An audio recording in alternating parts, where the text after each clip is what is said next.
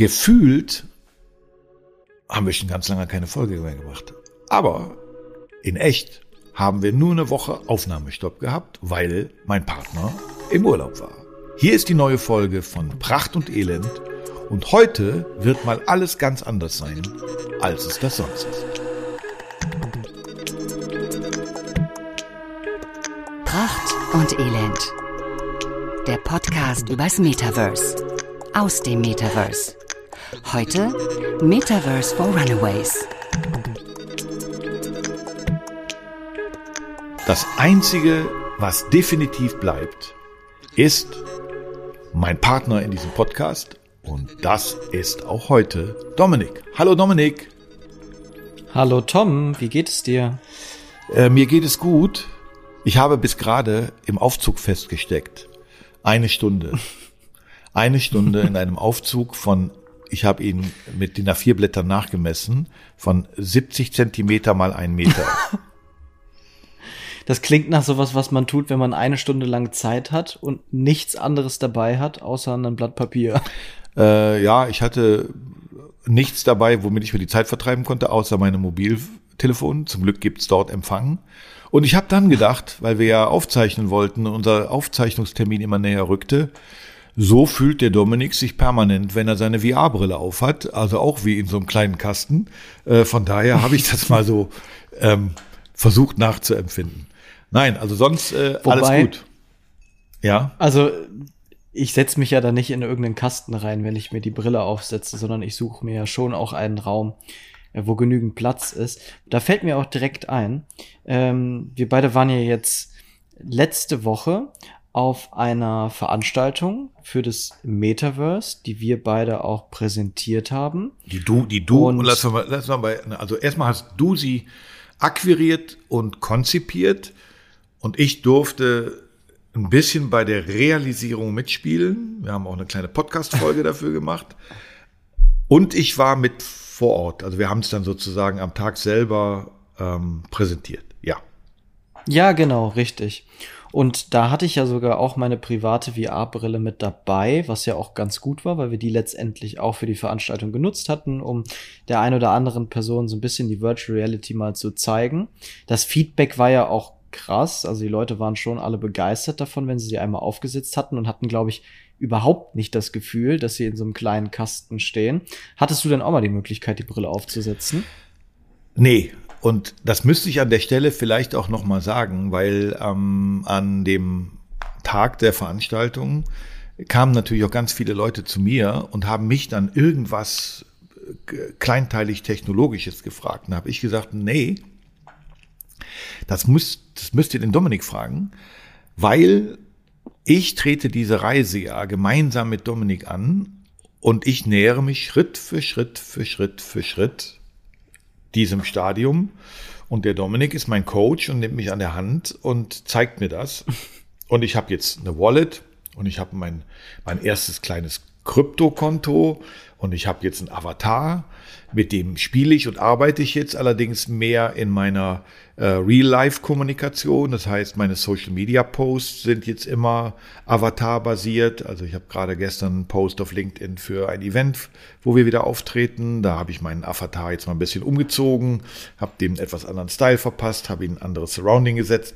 Also ich lerne, aber ich muss sagen, heute an diesem Tag, nein, ich hatte noch nicht das Vergnügen, mit einer VR-Brille in irgendeinem virtuellen Raum ähm, gewesen zu sein. Okay. Das heißt, das müssen wir noch ganz dringend nachholen. Du sagst, den Avatar hast du ja auch schon gemacht. Wo hast du den Avatar gemacht? Den, den habe ich bei Ready Player Me gemacht. Das haben wir ja auch äh, in einer der vorherigen Folgen ähm, empfohlen. Ähm, ich habe das nur dummerweise gestern in der Deutschen Bahn gemacht. Und das ist dann bei der, wenn die schreiben schnelles Internet, wenn die schreiben schnelles Internet, ja. Also ich glaube, das war etwas, das hätte man bei einer vernünftigen Datenleitung in 30 Sekunden gemacht. Und ich habe die ganze Zeit vor so einem Rädchen gesessen, Avatar saved, Avatar saved, Avatar saved und es drehte und drehte und drehte. Oh nein. Ähm, aber ähm, genau, bei Ready Player Me habe ich das gemacht, ja. Das ist cool, ähm, weil das haben wir ja auch zu Recht beim letzten Mal auch schon als den Ort oder als das Tool empfohlen, mit dem man sich seinen Avatar machen sollte. Äh, für alle, die die Folge nicht gehört haben, Ready Player Me, das ist eine kostenlose Webanwendung, mit der man einen Avatar erstellen kann, indem man ein Selfie von sich hochlädt und ein, eine KI empfängt dann die Daten dieses Selfies und generiert den womöglich besten Avatar fürs Metaverse für einen halt anhand der Daten des Selfies. Also der sieht im besten Fall am Ende so aus, wie, äh, wie man halt das Bild von sich hochgeladen hat. Und das funktioniert nach meinem Empfinden schon ziemlich gut. Die Kleidung übernimmt es noch nicht. Die darf man danach dann noch wählen oder kaufen oder erwerben. Es gibt auch nicht unendlich viele Frisuren. Tom, das ist bei uns beiden ja kein Problem. Ähm, ja, das Schlimme ist, dass es, ja wieder es, es, gibt leider auch nicht äh, unendlich viele Kopfbedeckungen. Ähm, das ist ja eigentlich mein, meine Leidenschaft. Und das Schlimme ist, dass bei den meisten Kopfbedeckungen dann Haare dran sind. Also das heißt, wenn ich mir irgendeine ja. geile Cap aussuche, habe ich auf einmal lange schwarze Haare, so ein Fukuhila da hinten drunter, wo ich denke, nein, ich wollte nur die Kappe. Also es ist noch ausbaufähig. Äh, aber lass mich an der Stelle noch mal kurz sagen, weil ich im Intro gesagt habe, heute alles anders. Ähm, wir sind, glaube ich, beide noch wirklich voller Eindrücke von diesem äh, Event. Äh, vielleicht kann man auch noch sagen, also es war, es war für einen großen äh, Real Estate äh, oder ein großes Real Estate Unternehmen, was, was Shopping Center in der ganzen Welt betreibt. Und die genau, haben. Uniball, Redamco, Westfield, das kann man schon sagen. Okay, Westfield. Die haben ja auch beim also, letzten Mal die letzte Folge gesponsert. Okay, also Westfield, äh, die zum Beispiel das äh, Centro in Oberhausen, eines der, eines der legendärsten, größten äh, Shopping Center mit, mit Entertainment-Meile und mit allem, was man sich vorstellen kann. Ähm, dort hat das Ganze stattgefunden und es war für einen Großteil oder einen Teil der Mitarbeiter, ich glaube 80, 85 Menschen waren da, unterschiedliches Alters, unterschiedlicher äh, Hierarchie, ähm, unterschiedliche Abteilungen. Ähm, und die haben einen von dir oder von uns dann nachhinein ähm, vorbereiteten Innovation Day bekommen, wo sie an neun Stationen ähm, persönliche Erfahrungen zum Thema Metaverse machen konnten, also sich einen Avatar bilden, mal in virtuelle Welten eintauchen, mit einer VR-Brille arbeiten, einen Podcast zum Thema Blockchain hören, äh, sich virtuelle Kleidung anziehen äh, in einer App und so weiter. Ähm, und dann gab es Podiumsdiskussionen und äh, ja, ähm, Arbeitsgruppen, die überlegt haben, was kann das für unser Unternehmen sein. Also tolles Konzept, wirklich Kompliment, äh, Dominik. Tolle, tolle Idee, die du damals ja da noch ohne mich hattest. Ähm, die hätten wir auch nicht besser hinbekommen, wenn ich dabei gewesen wäre. Aber für mich war das wirklich so packend, weil es war für mich jetzt mal so eine Marktforschung mit mit, mit äh, 23-jährigen Gen Z Mädels und Jungs äh, bis hin zum Geschäftsführer mal zu hören, wie ist denen ihr Stand zum Metaverse? Was denken die, was das ist? Was halten die auch davon? Wollen die damit was zu tun haben? Und da sind so viele Dinge bei mir hängen geblieben, dass ich heute sagen würde, wir nennen das Ganze mal, das ist eine Gesamt-No-Mercy-Folge. Wir gehen mit all diesen Fragen mal mit dem Metaverse ins Gericht und, äh, und stellen uns mal die Fragen nach Sinn und Unsinn und wo es da steht. Einverstanden? Sehr gerne. Pracht und Elend. No mercy. Okay, was war denn für dich so, was ist das, was war die Frage, die dir am häufigsten gestellt worden ist oder was dir am meisten im Kopf hängen geblieben ist? Ja, das ist eine gute Frage. Also, zum einen bin ich erstmal sehr überrascht, sehr positiv überrascht davon gewesen, dass überhaupt so viele Fragen gestellt wurden. Also ähm, auf diese Veranstaltung waren ja grob 100 Menschen eingeladen und es gab während der Veranstaltung immer wieder Mittagspausen. Die gab es, glaube ich, nicht für uns, weil wir tatsächlich immer gelöchert wurden, äh, weil ein so großes Interesse bestand, noch mehr darüber zu erfahren. Ich glaube, was mich am meisten interessiert hat, oder nein, die Frage, die mir am meisten im Kopf hängen geblieben ist, ist natürlich so der Mehrwert letztendlich für das Unternehmen. Also es gab einen Punkt bei der Veranstaltung, da haben alle verstanden, ja, wir müssen uns mit diesem Thema auseinandersetzen und wir sollten uns früh mit diesem Thema auseinandersetzen. Aber wie positionieren wir jetzt unser Unternehmen dort, um den größtmöglichen Hebel aus dem Metaverse zu ziehen?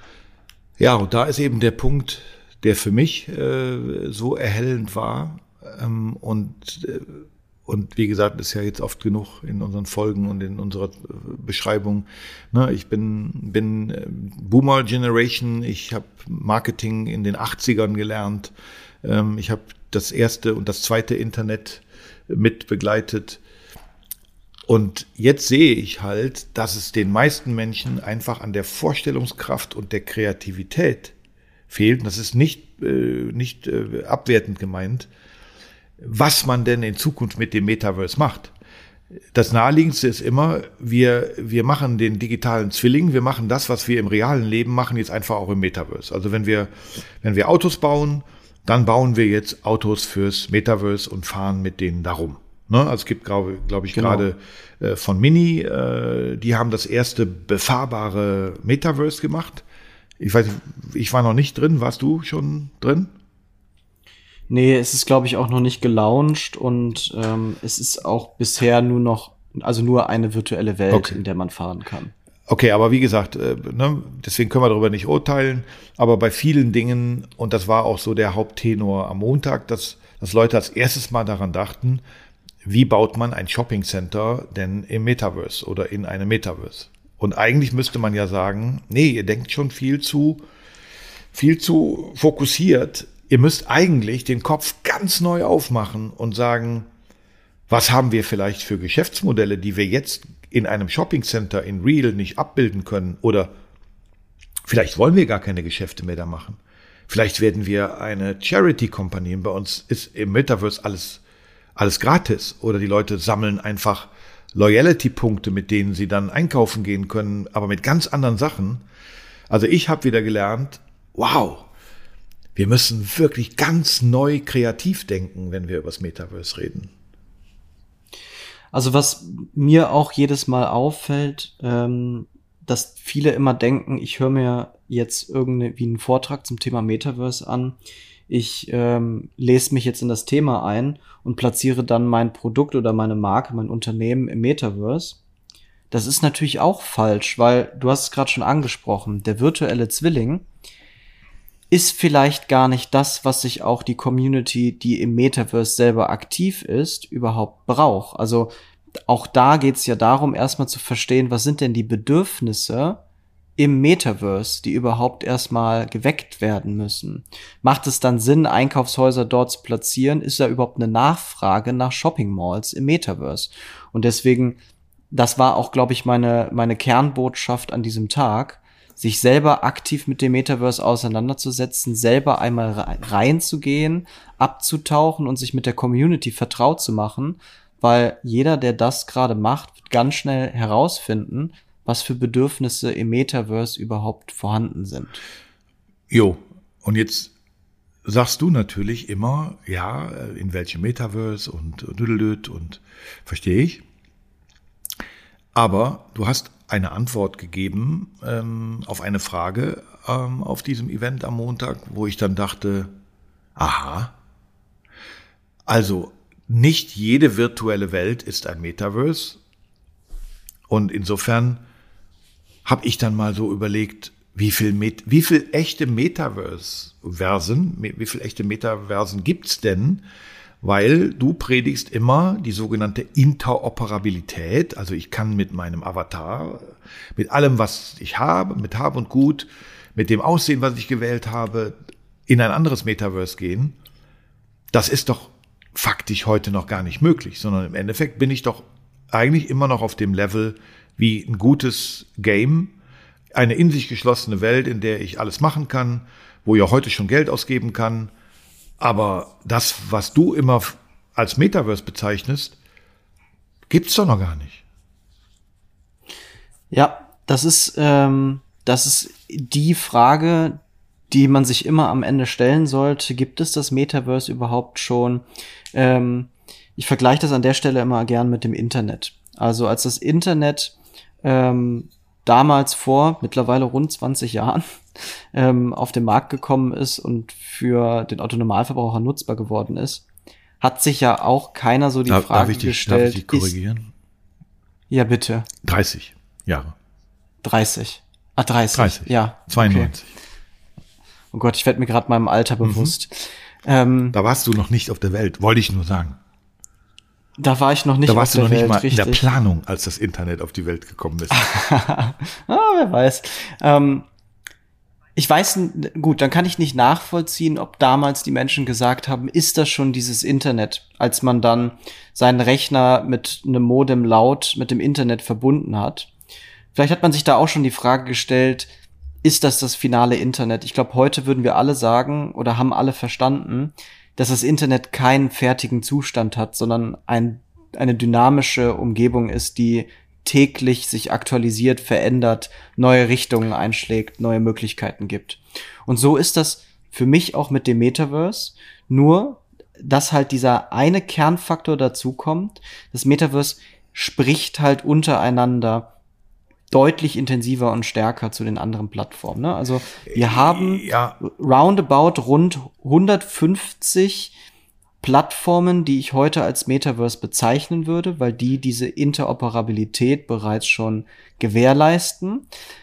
Ein anderer Punkt ist aber, ob Personen, die Produkte hochladen oder Digital Assets, ähm, ob die Interoperabilität dort auch mit gewährleisten. Also es ist am Ende in unserer Entscheidung, wenn wir jetzt beispielsweise virtuelle Sneaker verkaufen würden, ob wir diese interoperabel anbieten wollen oder maßgeschneidert auf ein oder zwei Metaversen. Ja, aber wenn, wenn, also äh, zu dem einen äh, Thema würde ich gerne noch sagen, äh, da gebe ich dir recht, aber, aber du vergisst einen ganz wesentlichen Punkt. Als das Internet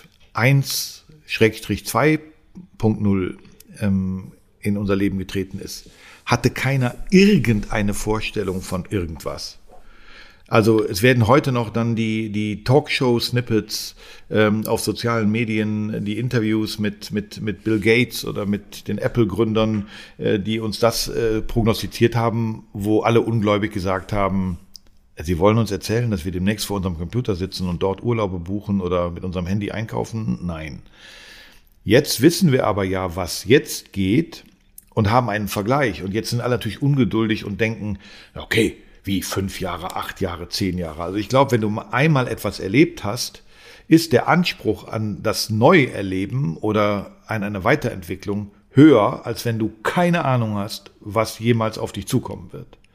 Also Ja klar, also die Erwartungshaltung ist halt gigantisch hoch, ne, weil alle sich halt das Metaverse so vorstellen wie der Film Ready Player One, ähm, wo man sich eine Brille aufsetzt und einen Anzug anzieht und wirklich in einer einzigen unglaublich riesigen, vielschichtigen virtuellen Welt drin ist. Ähm, das ist sozusagen den Standard, den sich aber eigentlich ja auch keiner wünscht. Weil wenn wir diesen Zustand hätten, dann hätten, würden ja alle äh, direkt diese ganzen Dystopien auch dann sehen und sagen, ja, okay, ähm, jetzt, jetzt ist es passiert, wir tauchen ab in eine völlige virtuelle Abgrundtiefe, ähm, verlagern unser reales Leben in diese virtuelle Welt. Das macht ja auch keiner mit. Nee, aber, aber ähm, ich sitze ja jetzt hier sozusagen als der Vertreter der Unternehmen, der Brands und des Oldschool-Marketings. Und ich habe halt auch, ja, so lange, wie lange mache ich das jetzt? Drei- 35 Jahre. Ähm, Corporate Design, Corporate Identity waren immer das Gesetz, das Corporate Design Handbuch, in dem drin stand, wie eine Typo aussieht, wo das Logo verwendet werden darf, dass es keine Fußmatten mit dem Logo gibt, weil man die Marke nicht mit Füßen tritt und was man dort im Laufe der Jahrzehnte alles gelesen hat. Jetzt reden wir über Interoperabilität und du lobst, wow, und ich kaufe mir bei Gucci für 3,5 Millionen Dollar äh, ein NFT-Kleid, ziehe das meinem Avatar an und jetzt gehe ich aber in ein total pixeliges Metaverse, was, was äh, aussieht wie Atari in den 80ern und mein, mein Gadget sieht dort aber ganz anders aus. Und ich will aber nicht, dass das so aussieht. Ich will ja meinen, meinen Gucci-Style haben. Ähm, ich wüsste nicht, wie man das gewährleisten will. Ja, ich, also ich verstehe deinen Punkt da, aber das ist ja das Schöne, ähm, dass du halt selber in der Entscheidungsmacht stehst, da, ob du deinen Gegenstand interoperabel anbietest oder nicht. Man muss aber ehrlicherweise sagen, wahrscheinlich müssen sich Unternehmen daran gewöhnen, so ein bisschen diese, diese Arroganz dahinter auch abzulegen, weil das Bedürfnis der Leute halt eben doch dann beinhaltet, auch dieses Kleid in einer pixeligen Grafik anzu, anzuziehen. Also ich, für mich ist da das, das beste Beispiel ähm, das Game Minecraft. Minecraft ist nicht dafür bekannt, dass es das Spiel ist mit der besten fotorealistischsten Grafik, sondern dafür bekannt, dass man total klotzartig und in einer super geringen Auflösung virtuelle Welten bauen kann. Und das ist na, nach meinem Wissensstand das Spiel auf der Welt, was am meisten Nutzer oder aktive Nutzer monatlich hat. Ich glaube, es sind roundabout zwei, über 200 Millionen pro Monat. Und das schreit ja schon, dass da irgendwie ein Bedürfnis geweckt wird. Es wäre also eigentlich schon fast doof, wenn Gucci oder Deutsche und Gabbana nicht auch ihre Schuhe für diese Welt mit anbieten würden, wo gerade so viele Menschen unterwegs sind, dann sieht der Schuh wahrscheinlich nicht so ästhetisch und unfassbar toll aus wie in einem fotorealistischen Metaverse, besitzt aber die Komponente Interoperabilität und wahrscheinlich viel mehr Reichweite. Wow, ja, aber jetzt, jo, also Okay, ähm, argumentativ äh, gut, aber auch da erinnere ich mich ähm, an unsere Veranstaltung zurück, wo du auf dem Podium sitzend die Frage gestellt bekommen hast, ähm, vor zwei großen Screens, wo, äh, wo äh, aktuelle äh, Metaversen begangen werden konnten. Ich glaube, es war die Centraland und, und äh, was war das andere? Sandbox. Sandbox.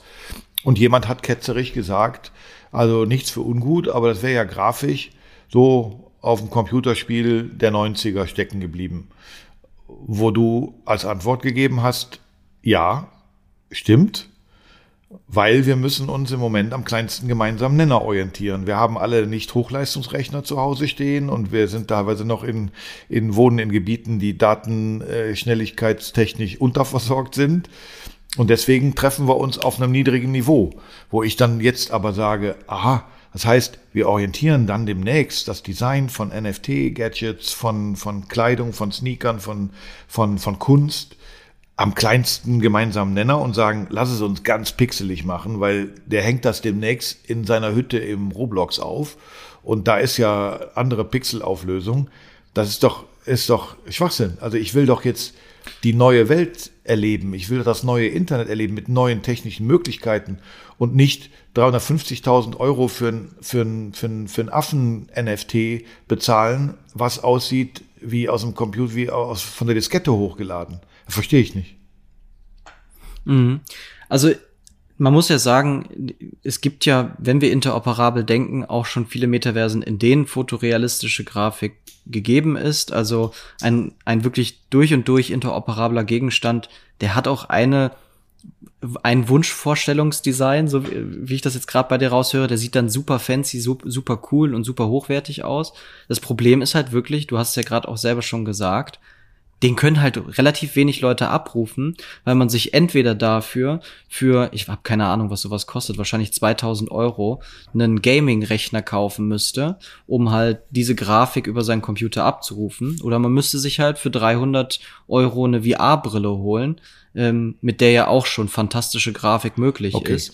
Ähm, das ist also, es kommt wirklich ganz drauf an, wie entwickelt sich sozusagen die Zukunft. Werden Hochleistungscomputer oder krassere Grafikprozessoren, Grafikkarten günstiger, ähm, um das einfach zugänglicher für die Leute zu machen? Dann kann es sein, dass in fünf Jahren diese Low-Poly oder ähm, Low-Grafik auch obsolet ist. Aber ich glaube wirklich, dass es, dass viele sogar neigen zu dieser Art von Grafik. Also das Decentraland beispielsweise, das funktioniert auf einer Low-Poly-Grafik. Das bedeutet, es werden relativ wenig äh, Formen zugelassen. So, es ist alles so ein bisschen eckig und kantig. Und Sandbox folgt halt ganz getreu diesem Minecraft-Stil. Das sind beliebte äh, Grafikdesigns, weil natürlich auch so viel mehr Leute die Möglichkeit haben, selber Digital Assets dafür zu erstellen. Ja, okay. Also, das darf man auch nicht vergessen. Fotorealistische Metaversen äh, bedeuten, du kannst nur selber Assets für diese Welten erstellen, wenn du ein richtig krasser 3D-Designer bist.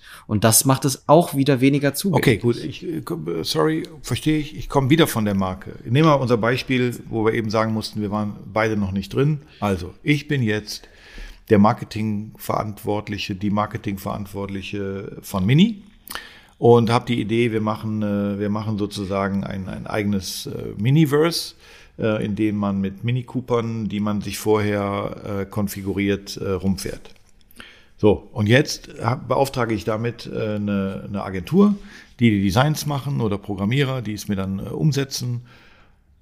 Und mein Mini sieht aus wie ein Trabi und die sagen mir, ja, ist halt so. Stehen die Leute drauf. Also es ist so ein bisschen diese Optik von und ich sage, Leute, habt ihr den Schlag nicht gehört?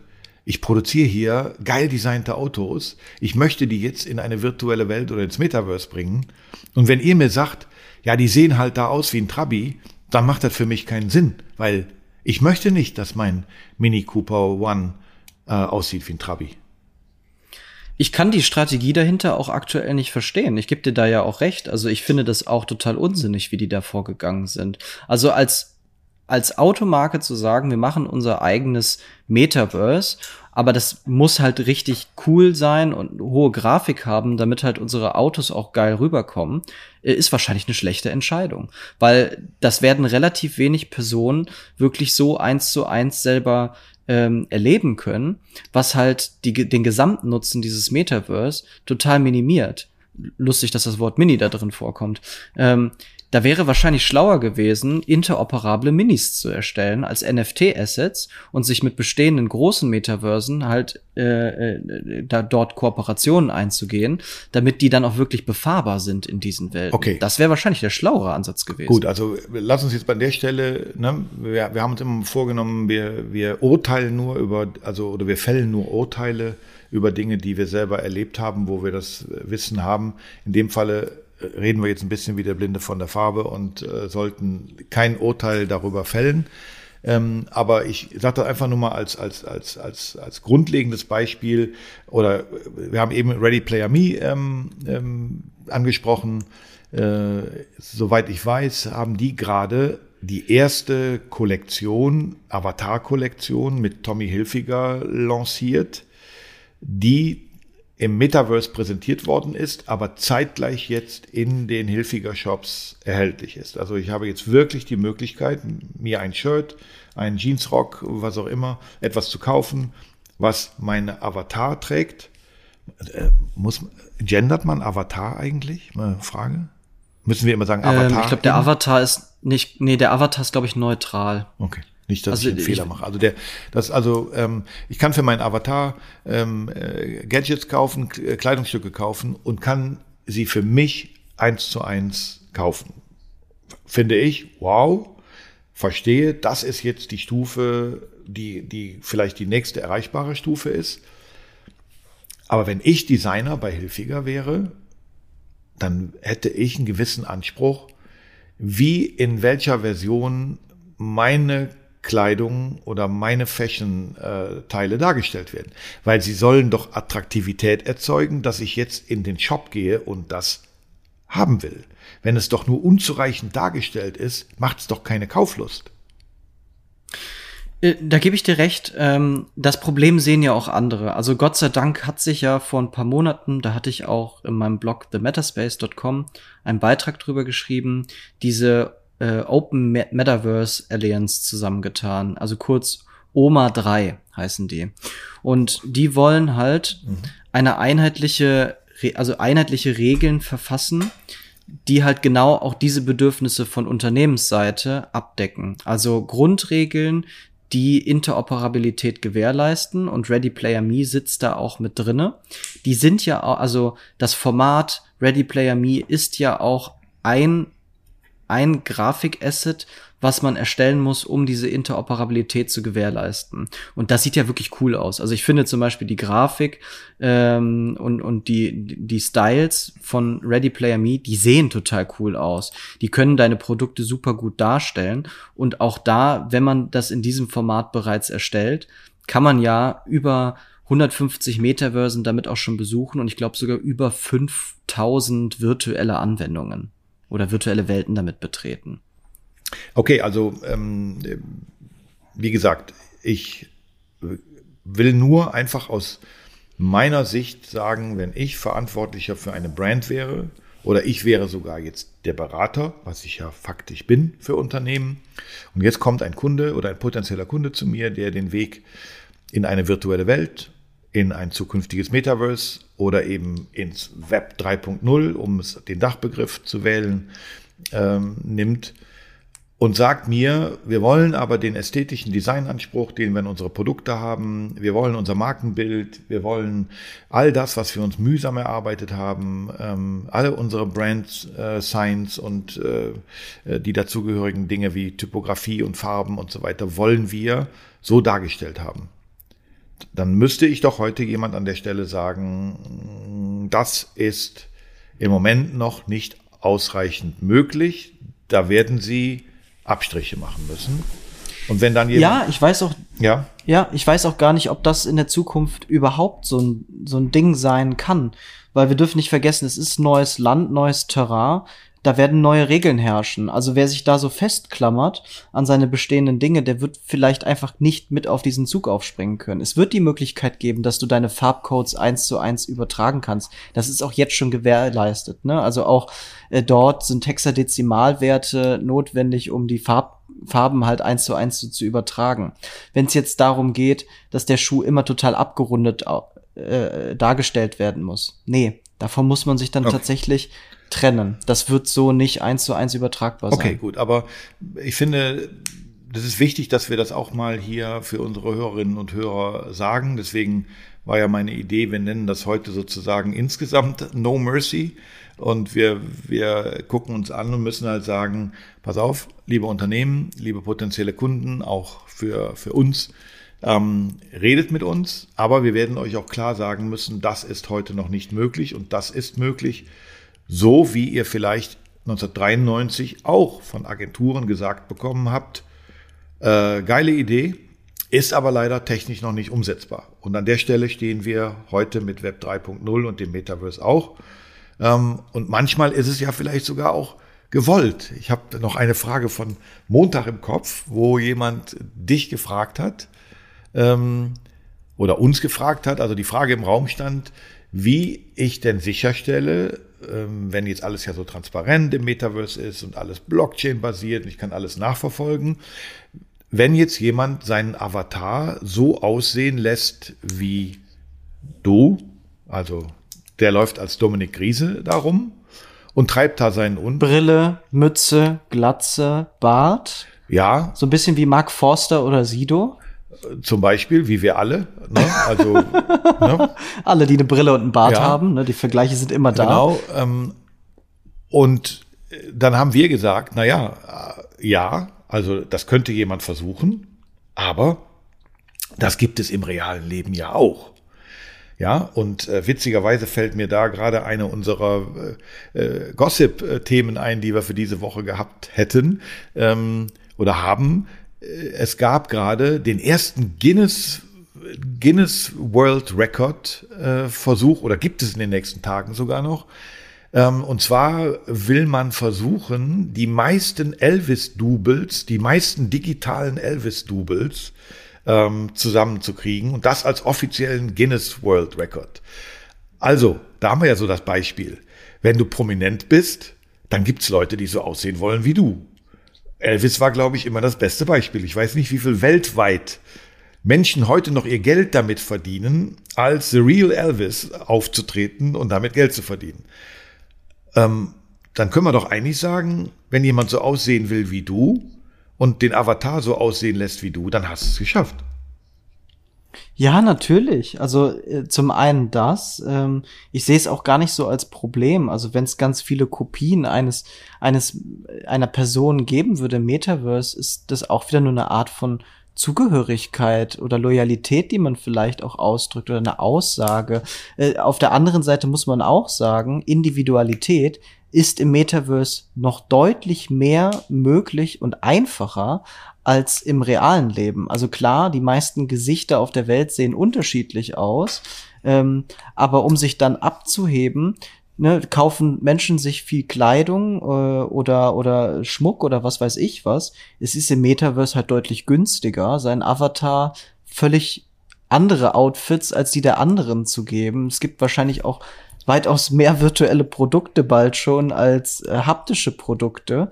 Ähm, also beide Seiten. Ne? Ich, ich sehe nicht das Problem darin, eine Kopie zu sein, ähm, weil es ist trotzdem am Ende klar ersichtlich, dass es nicht der echte ist, super transparent auch. Und auf der anderen Seite, jeder, der sich nach absoluter Individualität sehnt, der wird dort auch auf seinen Geschmack kommen. Auch das ist möglich. Klar können das andere Leute dann nachmachen, aber. Also ich ertappe mich ja gerade. Ähm, ne, ich versuche ja mal ein bisschen von meinen Anfängererfahrungen zu berichten, so wie ich jeden Tag in meine Wallet gucke und die Hände beim Kopf zusammenschlage, dass meine 250 Euro gerade äh, total zusammenschmelzen ähm, und ich mich immer wieder beruhigen muss, dass es einfach eine langfristige Sache sein muss und dass nach jedem Tal auch wieder ein Gipfel kommt.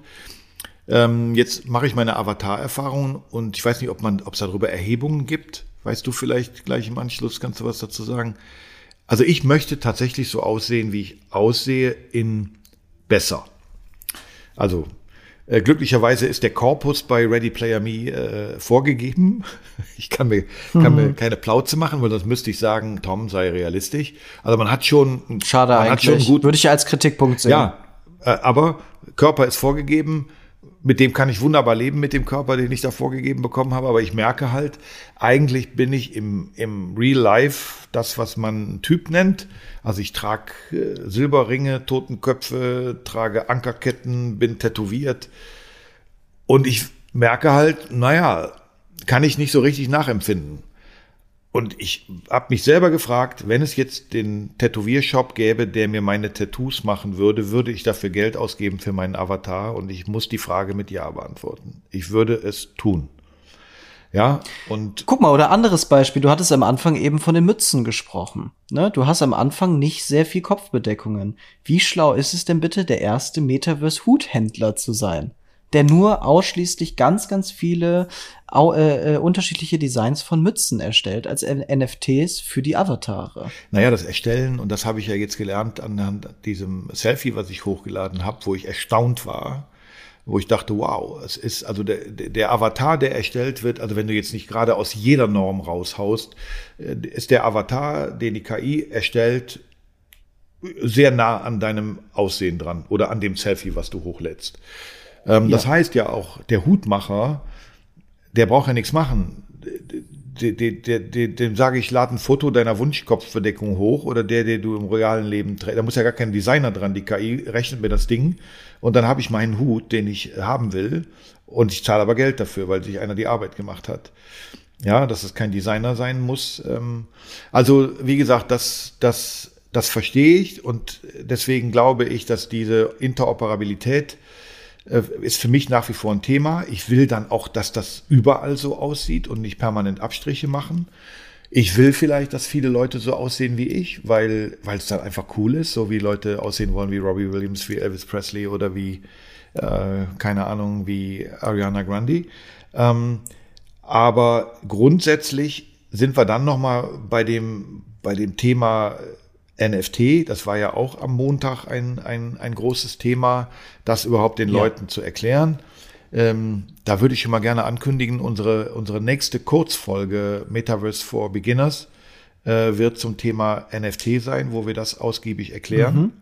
Und ich habe heute Morgen was gelernt in einem Podcast, den ich wiederum mir angehört habe, ähm, dass man. Welchen Podcast hörst du da? Ja, ich höre immer in, also ich suche immer wieder äh, den Suchbegriff Metaverse. Das sind dann teilweise Podcasts, die gar nichts mit dem Metaverse zu tun haben, sondern die eine Folge mal dazu machen. Ähm, heute, heute Morgen ähm, war es der, der Podcast einer, einer Digitalagentur. Ähm, mich hat aber da das Thema eben interessiert, ähm, weil, weil dort eben gesagt wurde, mit den NFTs, so wie wir sie heute ne, verstehen, ähm, und da soll es eine neue Begrifflichkeit für geben, äh, Digital Collectives, äh, weil dieses NFT schon verbrannt ist, weil es jeder falsch versteht, anders versteht. Digital Collectives finde ich immer noch nicht richtig erklärend, aber macht es klarer. Ähm, aber da war eben. Ist doch einfach falsch. Was? Ist falsch? Ist doch einfach falsch. Er ist auch einfach falsch. Nein. Ja, weil beim, beim NFT reden wir ja von der Technologie vor alledem und nicht ausschließlich nur um sammelbare Gegenstände. Also NFTs werden ja auch in der Logistik verwendet, um zu überprüfen äh, bei Lieferketten, ob der Gegenstand wirklich an dem Ort war, wo sie vorgegeben haben, äh, dass er auch herkommt. Okay, aber aber ähm, ähm, wie gesagt in diesem in diesem Podcast äh, habe ich ein sehr schönes Beispiel gehört oder der, der, der Gast dieses Podcasts hat gesagt, auf die Frage, ob NFT jetzt so, eine, so ein Hype ist, weil jetzt auch gerade Unternehmen alle irgendwie ihre NFT-Strategie haben wollen und die aber natürlich nicht wirklich äh, erfolgreich ist, weil sie keine Community haben und, und, und, und, und. Und dann hat ähm, dieser junge Mann gesagt, dass wir in spätestens fünf Jahren alle Besitzer eines NFTs sein werden, obwohl wir die meisten es wahrscheinlich gar nicht wissen, dass sie Besitzer eines NFTs sind. Und der sprach dann das Thema Ticketing an. Ähm, vielleicht deine Meinung dazu? Also vielleicht sagst du mal, Ja, was, was, was der, warum Ticketing und NFTs überhaupt zusammenhängen können? Ja, es macht, es macht total Sinn. Also die Zukunft wird so aussehen, dass Ticketanbieter, also viele Ticketanbieter haben ja bereits eine eigene App auch und die werden in dieser App nicht nur ein Benutzerprofil anbieten, sondern auch automatisch eine Wallet. Eine Wallet, die notwendig ist, um NFTs halt zu verifizieren an einem, an einer bestimmten Koordinate oder an einem bestimmten Benutzer gebunden. Und der Vorteil bei NFTs ist, dass man ja Gebühren hinterlegen kann ähm, sogenannte Royalties, mit denen es möglich ist, den Erstverkäufer oder den Ersteller eines NFTs an jedem Weiterverkauf zu beteiligen, mit beispielsweise 10 oder 15 Prozent des Weiterverkaufswert. Und wenn wir uns das Ganze jetzt für die Ticketbranche vorstellen, dann würden einzelne Tickets für Veranstaltungen NFTs sein. Sobald das NFT den Ticket Shop verlässt, ist eindeutig verifizierbar und nachweisbar, wer nun der neue Besitzer dieses Tickets ist. Es ist eindeutig klargestellt, dass es nur eine ganz spezielle Anzahl an Tickets gibt. Für jeden ist einsehbar, dass es sich hierbei um ein echtes Ticket handelt. Das ist ja ein großes Problem im Ticketbereich, dass gefälschte Tickets gehandelt werden.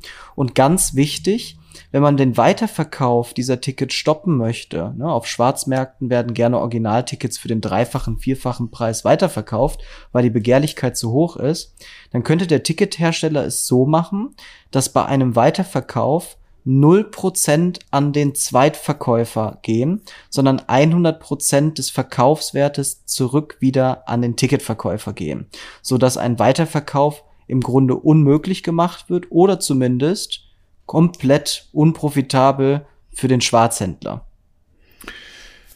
Okay, also ähm, ja, lass uns das einfach mal mit in die nächste Folge nehmen, weil da hätte ich nämlich jetzt zum Beispiel eine Frage, vielleicht kannst du dich darauf schon mal vorbereiten, weißt du wahrscheinlich eh, aber das wäre zum Beispiel so etwas, das heißt doch dann auch, ich könnte so ein NFT preislich limitieren, also das heißt, ich könnte diesen absoluten Schwarzmarkt Super-GAU, dass auf einmal Tickets das 20-fache kosten, den könnte ich als, als Urheber oder des Tickets einen Riegel vorschieben. Also ich könnte als Band, Genau, die, das war das, als Band, die auf Tour wie ich geht, es gerade beantwortet sagen, habe. Ähm, ähm, das Ding wird nicht mehr als 60 Euro kosten, mehr darf da keiner für bezahlen. Und deswegen ist limitiert und ich kann nicht das Ding jetzt auf einmal für 500 verkaufen, weil aber es spricht ja eigentlich ein bisschen gegen das NFT-Thema, so wie ich es verstanden habe. Mit, mit Kunstwerken will ich ja genau, dass der Weiterverkauf hochgeht. Nein, nein, also du kannst das, du kannst es dann schon für 500 Euro weiterverkaufen. Äh, wenn du jetzt zum Beispiel ein Ticket kaufst für 60 Euro und du verkaufst es für 500 Euro weiter, dann kann der Ticketverkäufer es so einstellen, dass du von diesen 500 Euro einfach nicht siehst, sondern 500 Euro gehen wieder an den Ticketverkäufer. Also du hast 60 Euro verloren ähm, und der Ticketverkäufer verdient 560 Euro. Okay. Ähm, lass uns einen Cliffhanger machen äh, zur, zur nächsten Kurzfolge, weil da hätte ich jetzt noch zwei, drei, vier Fragen zu. Ähm, und äh, die können wir dann ja vielleicht in unserem Format äh, mit Pros und Cons äh, eben belegen. Ähm, ich glaube, dass wir heute ohne unsere Kategorien trotzdem eine Menge Hot Shit, Gossip äh, verbreitet haben. Ähm, und wenn wir jetzt abschließend dann heute mal die No Mercy Frage für, für das Metaverse stellen, weil das war so meine Intention dabei, dann hat mir dieser Montag, dieses Event, das wir da gemeinsam hatten, gezeigt, dass aus meiner Sicht das Metaverse sehr prächtig werden kann, aber wir wirklich noch ganz, ganz, ganz, ganz am Anfang stehen. Ähm, ich finde, den Weg, den das Metaverse gerade einschlägt, genial. Ich bin sehr zufrieden mit der Entwicklung jetzt, mit diesem, mit der Demokratisierung des Internets. Ich finde den Grundgedanken des Metaverse fantastisch. Ich sehe, wo es hingehen kann. Ich sehe, wo es hingehen kann. Aber ich habe, wie gesagt, in unserer gemeinsamen Veranstaltung sehr viel gelernt äh, und kann ein bisschen Werbung müssen wir hier auch machen, auch wenn wir keinen Werbepartner für diese Folge haben.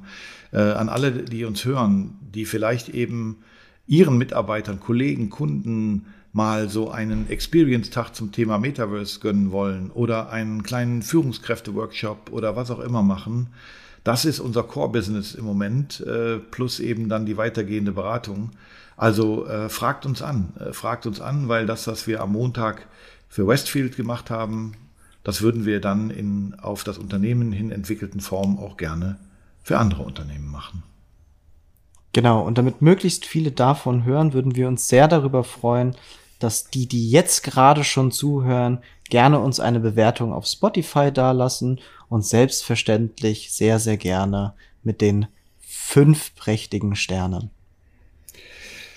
In diesem Sinne, ähm, ich verdaue jetzt mal meinen äh, Aufzugschock. Also wir sind so rasant, um nicht aus dem Zeitplan zu kommen, ähm, in, die, in, die, in die Aufnahme gegangen. Ähm, ich mache mir jetzt, glaube ich, erstmal in Ruhe einen Kaffee und setze mich auf den Balkon und äh, lass die Stunde nochmal Revue passieren. Weil in diesem Aufzug habe ich mit meinem Sohn Nick und meiner Schwiegertochter Carmen mal eine halbe Nacht gesessen, nachdem wir sehr stark alkoholisiert aus einem Club gekommen sind.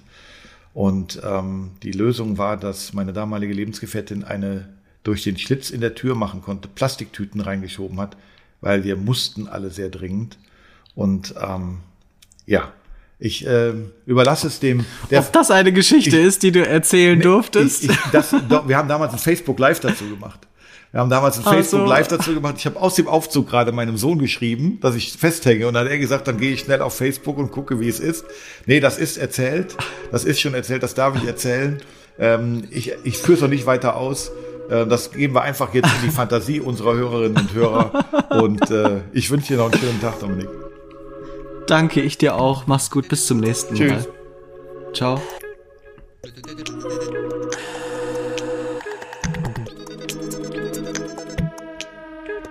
Pracht und Elend. Der Podcast übers Metaverse. Aus dem Metaverse.